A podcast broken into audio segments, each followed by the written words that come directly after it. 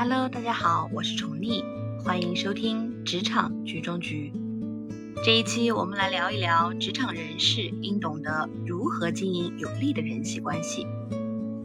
其实人脉资源是一笔宝贵的财富，特别是中国人讲究人情，我们有了人脉就容易做成事情。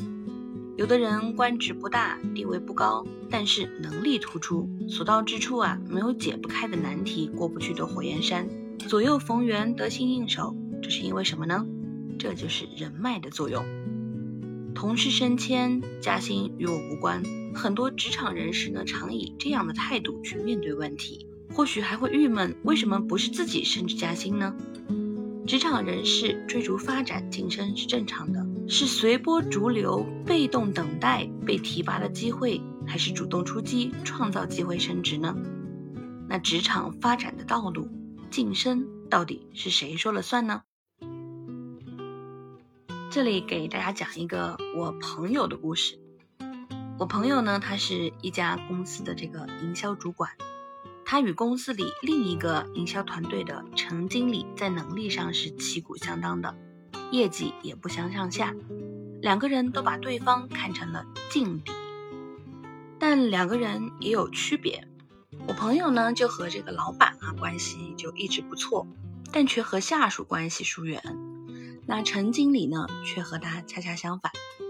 我朋友自以为与老板关系好，所以呢就非常自信。认为这个陈经理啊，迟早会成为他的下属。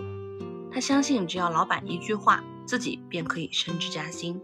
只要得到老板赏识和认同，晋升是早晚的事情。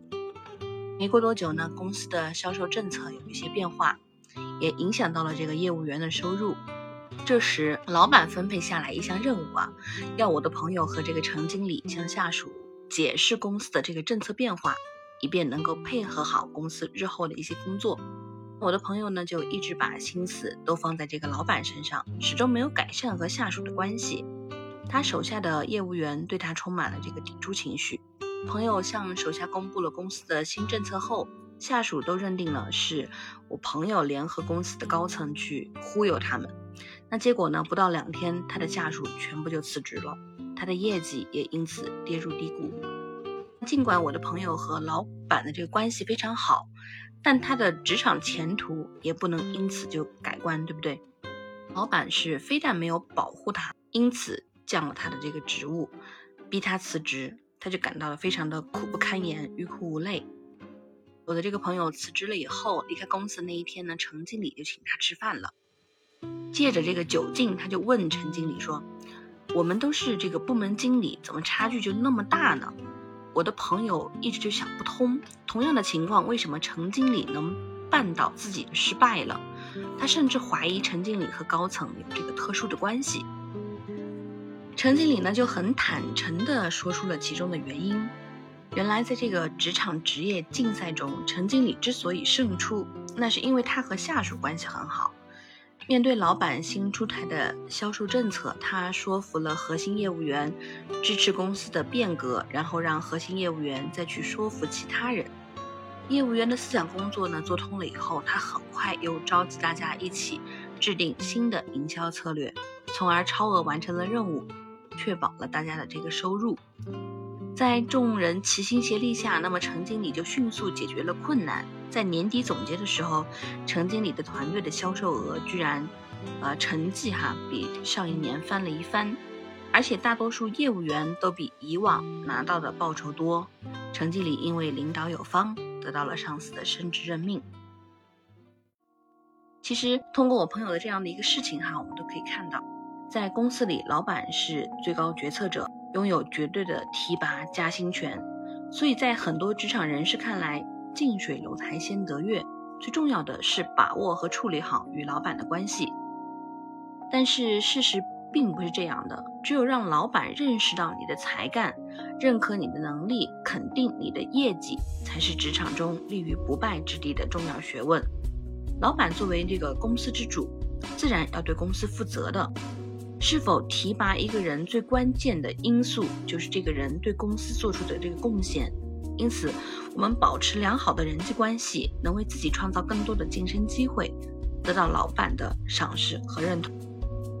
很多人不是因为能力不足而职场失利的，而是不懂得经营人际关系，单纯的认为只要和老板搞好关系就可以加官进爵，而没有处理好和下属的关系，最终孤立了自己，使自己的业绩一落千丈。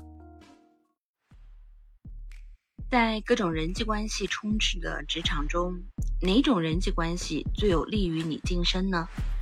这就需要你善于观察、用心揣摩，做到八面玲珑。任何一种人际关系都可能左右你的职场发展。只有那些做事老道的人，才能获得职场的成功。经营好有利于你晋升的人际关系，会给你打开走向职场高处之门。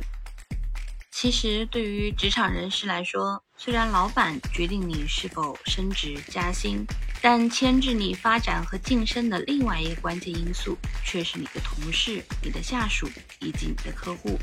老板给你评分的一个重要依据，便是你的人际关系。只有处理好各方面的关系，才能为自己的晋升和加薪铺平道路。好了，这一期我们就聊到这儿。我们下期再见，拜拜。